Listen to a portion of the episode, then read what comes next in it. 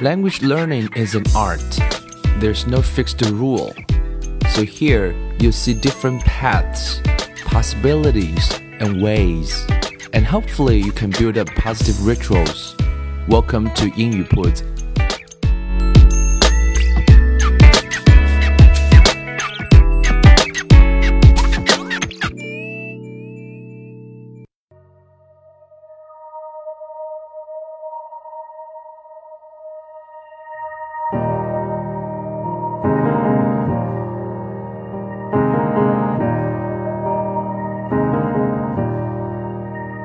Come thou fount of every blessing. 将语言学习融入生活，获取讯息变成常态。Hello everyone, welcome to 英语 铺子, and I'm Bill.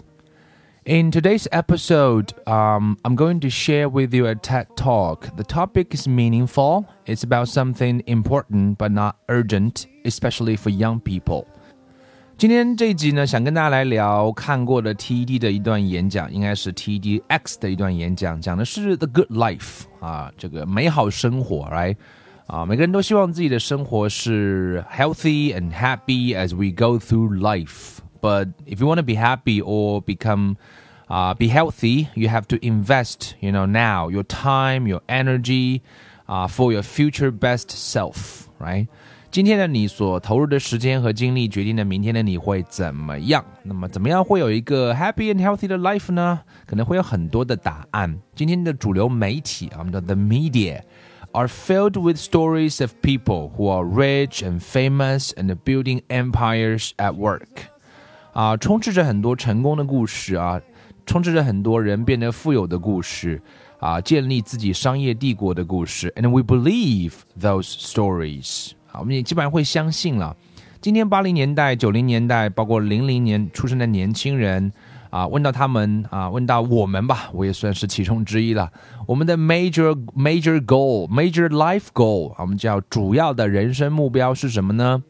啊，做了这样一个研究，百分之八十的人说是要 become rich 啊，to get rich 啊，变得更富有啊，这好，这个应该是。也无可厚非啊，需要有更好的生活，当然物质基础是很重要。And another 50% of those same young adults said another major life goal was to become famous。另外百分之五十的人呢，会觉得说啊，可能是要变得更加的有名。那么，其实，在这个主流的生活当中，我们都会听到这样的声音啊，人都是容易受影响的 啊。We are constantly told to lean into work and to push harder and achieve more。我们被告诫要多工作，努力奋斗，完成更多。啊、uh,，we are given the impression that these are the things that we need to go after in order to have a good life。是不是因为你努力工作了，努力奋斗了，这些就是我们所追求的？事实到底是不是如此呢？Is that really what keeps people happy as they go through life？ 这些幸福感到底是怎么来的啊？我想这是一个很有意思的话题啊。我刚刚在一开始讲过，说我们今天谈的这个话题其实是重要但不紧急的，尤其对年轻朋友来讲，啊，为什么这样讲呢？因为年轻朋友身体也很健康，幸福感可能跟朋友聚聚你也很开心，买一件衣服就很开心。但是我们如果放到人生的长河里面去，啊，观察整个人生啊，That's a different story 啊。所以新年一开始适合来。啊，来重揽一下你的生活。所以我们说，What if we could? What if we could 是个虚拟语气，right？What if we could watch entire lives as they unfold through time？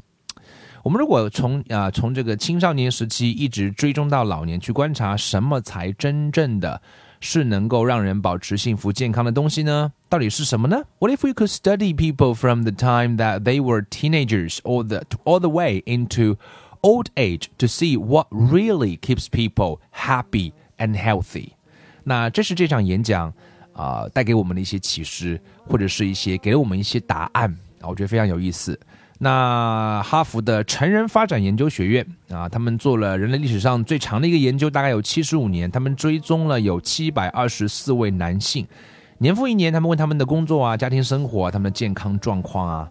当然，在过程当中也并不知道他们的人生会怎么样。这种研究其实特别难进行下去啊，很多时候能有十年就不算不错了，因为失访率会很高，或者是没有足够的经费支持，或者研究者的兴趣会转移等等，或者没有人接手。那么这个研究啊，多亏了运气和几代研究者的坚持，这项研究存活下来。在最早的七百二十四名男性中，大概还有六十位还是在世的，而且愿意继续的参与这项研究，而他们大多数都已经超过九十岁了。那么现在做演讲的这位者演演讲者，他也在开始研究总数超过两千个的孩子们，而这个演讲者是这项研究的第四任领导者，the fourth directors，you know the fourth director of the study 啊，所以其实是非常非常啊有意思的一个研究，也可以让我们有很多的启示。其实他的研究成果往往都不会令我们太。啊，它出我们的意外，不是我们完全没有听过的东西。So what have we learned? What are the lessons that come from that tens of thousands of pages of information that they've generated on these lives？七十五年时间，这么多专业的研究学者花了四代人的代价去问了成千上万的人那么多的问题，那到底 the lessons 到底会学到什么东西呢？啊、呃，非常非常重要。它的答案其实非常非常非常简单。The clearest message that we get from this 75-year study is this。那么七十五年的研究中得到了一个最清晰的 message 是什么呢？什么会让我们更快乐、更健康？Good relationships keep us happier and healthier。 得到的答案是。啊，一个良好的关系，人跟人之间良好的关系，能够让你能够更快乐、更健康。所以，我们今天的节目就想把这啊，他跟我们分享的是有三个小的课啊，三个 lessons 啊，big lessons。那我们想把这三个 lessons 跟大家一个一个的来聊一聊，先听听看英文版本，然后来跟大跟大家做一些。啊，这个探讨，那么也许各位会有一些启示。练练英文，获取讯息，本身就是英语铺子一直的宗旨。那么我们就一条一条的来看。We've learned three big lessons about relationships. The first is that social connections are really good for us and that loneliness kills. It turns out that people who are more socially connected to family, to friends, to community are happier. They are physically healthier and they live longer than people who are less well connected. And the experience of loneliness turns out to be toxic. People who are more isolated than they want to be from others find that they are less happy. Their health declines earlier in midlife, their brain functioning declines sooner, and they live shorter lives than people who are not lonely. And the sad fact is that at any given time, more than one in Americans will report that they are lonely. And we know that you can be lonely in a crowd, and you can be lonely in a marriage.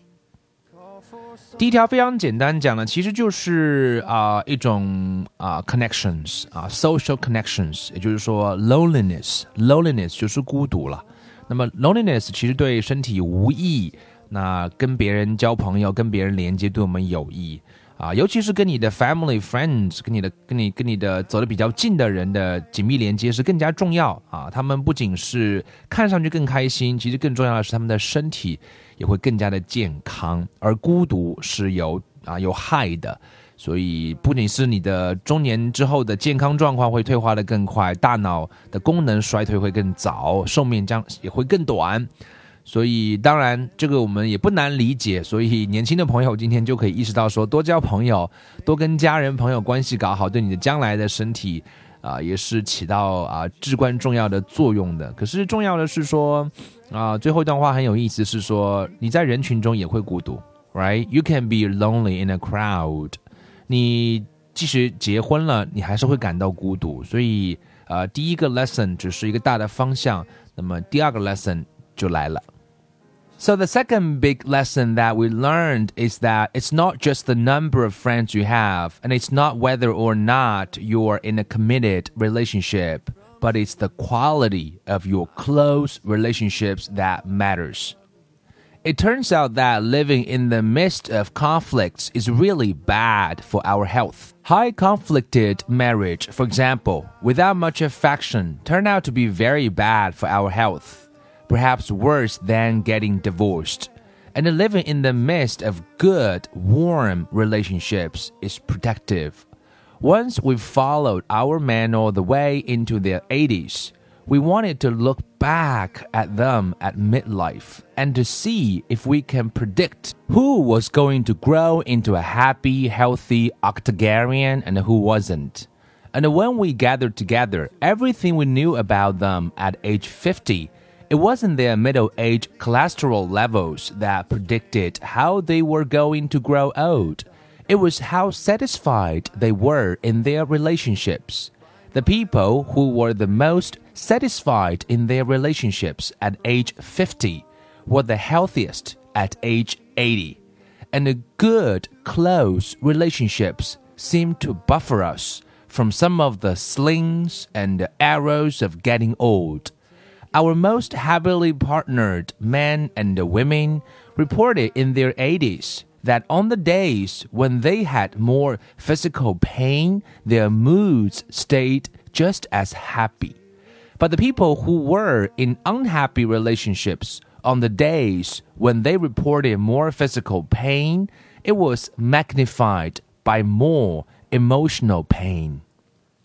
所以第二条讲的是，不仅是啊、数量，right quantity numbers Also, the quality matters，就是那个质量其实是非常重要的，亲密的质量，你朋友关系的质量啊。如果经常会跟朋友啊啊，或甚至跟家人会有冲突的话啊，对自己的健康也是非常非常啊有害的。甚至是说讲到了是说，如果没有感情的婚姻，其实对健康是非常不利的啊，甚至比离婚还要糟糕。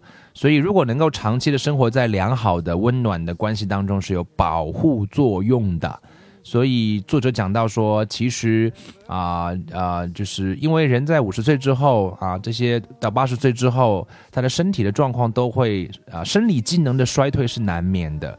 可是五十岁的时候，对自己的亲密关系最满意的人，他的八十岁时候呢是最健康的，而且他们可能更多的躯体疼痛的时候，躯体的疼痛是难免的啊，或多或少，但心情是啊非常开心的。而如果你的心情、你的关系是处不好的话，在那个时候，你的身体又是带给你很多痛苦的时候，这时候这种疼痛啊会被情感痛苦给进一步的放大。所以第二个 lesson 我们可以学到的是啊，不仅是需要有那个数量啊，关系很重要啊，朋友的数量更重要的是那个质量。有这样的质量的话，让我们能够长期生活在一种啊非常 warm 啊非常 comfortable 的 relationship 里面。啊，是对你的身体有 protective 的作用的啊，这也是具有啊重大战略意义的。那么第三条是什么呢？And the third big lesson that we learned about relationships on our health is that good relationships don't just protect our bodies, they protect our brains. It turns out that being in a securely attached relationship to another person in your 80s is protective and the people who are in a relationship that they really feel that they can count on the other person in times of need, those people's memories stay sharper longer. And people in a relationship where they feel they really can't count on the other one, those are the people who would experience earlier memory decline. And those good relationships, they don't have to be smooth all the time some of the octogenarian couples could bicker with each other day in and day out. But as long as they felt that they can really count on the other one when they are going out tough, those arguments didn't take a toll on their memories. So, this message that good, close relationships are good for our health and well being. This is the wisdom that's as old as the hills. It's your grandmother's advice and your pastors. 第三条，当然年轻人不需要太在乎这个，但是我们可以跟家里的父母分享这个信息啊。家里的父母可能都有一定的年纪，包括对自己来讲，将来也一定会到这个年纪。就是良好的关系，它不仅仅可以保护你的身体，也能够保护我们的大脑。所以，如果在八十岁以后还能处于对另外一个人的安全依赖关系的话，是有保护力的，而且你能够保持清晰的记忆力。啊，当然，这种关系并不是说啊，完全从来都不可能是，就是就是不吵架。也许他们经常会吵架，但是重要的是，你在感到困难的时候，你觉得你是可以有一个人依赖的，那他们就根本就不会去记得那些争吵。所以啊。最后一段话讲的非常非常重要。So this message that good, close relationships are good for our health and well-being. This is the wisdom 啊，这是智慧，这是老智慧。That's as old as the hills. 是 It's your grandmother's advice and your pastors. 它是你的啊祖母给你的建议，也是 pastor 就是牧师 P A S T O R 这个单词。啊，那么我想，为什么说这个三个 lesson 也并不是很难理解啊？关系很重要，关系的质量很重要啊！对我们的啊，这个关系不仅保护身体，还保护我们的大脑。你有一个啊，有一种依赖的感觉的话，会让你更加的健康，更加的快乐。所以，为什么我们会啊，这个这个道理并不是很难懂了啊？我们知道财富很重要，但是一旦我们的基本物质需求被满足之后，财富其实就帮不上什么忙。啊，如果你每年在美国你能挣到七万五千美金，提高到七千五百万美金，你的健康跟快乐基本不会发生变化。所以啊，作者给了这个演讲者给了一段话，就是他们花了七十五年的时间的研究，是说明是说啊，如果你能够发展的最好的人啊，其实人发展到最好的人是把那些精力投入到关系当中啊，尤其去是那你的 with the family, with the friends and with community。So, what about you? Let's say uh, you're 20, 25, 30, or even uh, older. What might leaning into relationships even look like? 那如果你现在很年轻，那投入关系对你来说是意味着什么呢？Well, the possibilities are practically endless. 啊，其实这个意义是无穷的。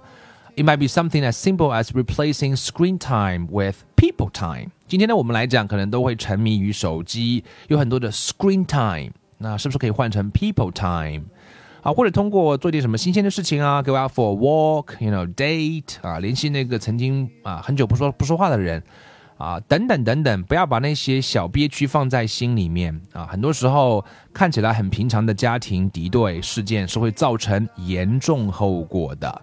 所以，好的生活建立在好的关系上啊，这样的理念是值得传播的。这也是 TD 的口号，叫做。Ideas worth spreading，所以我想，二零一六年啊，我们在开始的时候啊，对二零一六年有美好的畅想的话，也希望每一个人都可以有一段啊，或者是数段啊，不者是一段 relationship with the friends, with the family, with people around you. That's gonna make you happy and healthy. Also gonna make the people around you happy and healthy. And I think that's worth. That's an idea worth spreading.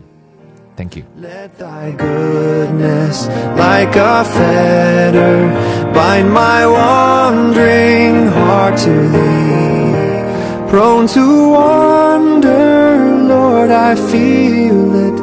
Prone to leave the God I love. Here's my heart, oh, take and seal it Seal it for thy courts above. Here's my heart, oh, take and seal it. Seal it for thy courts above.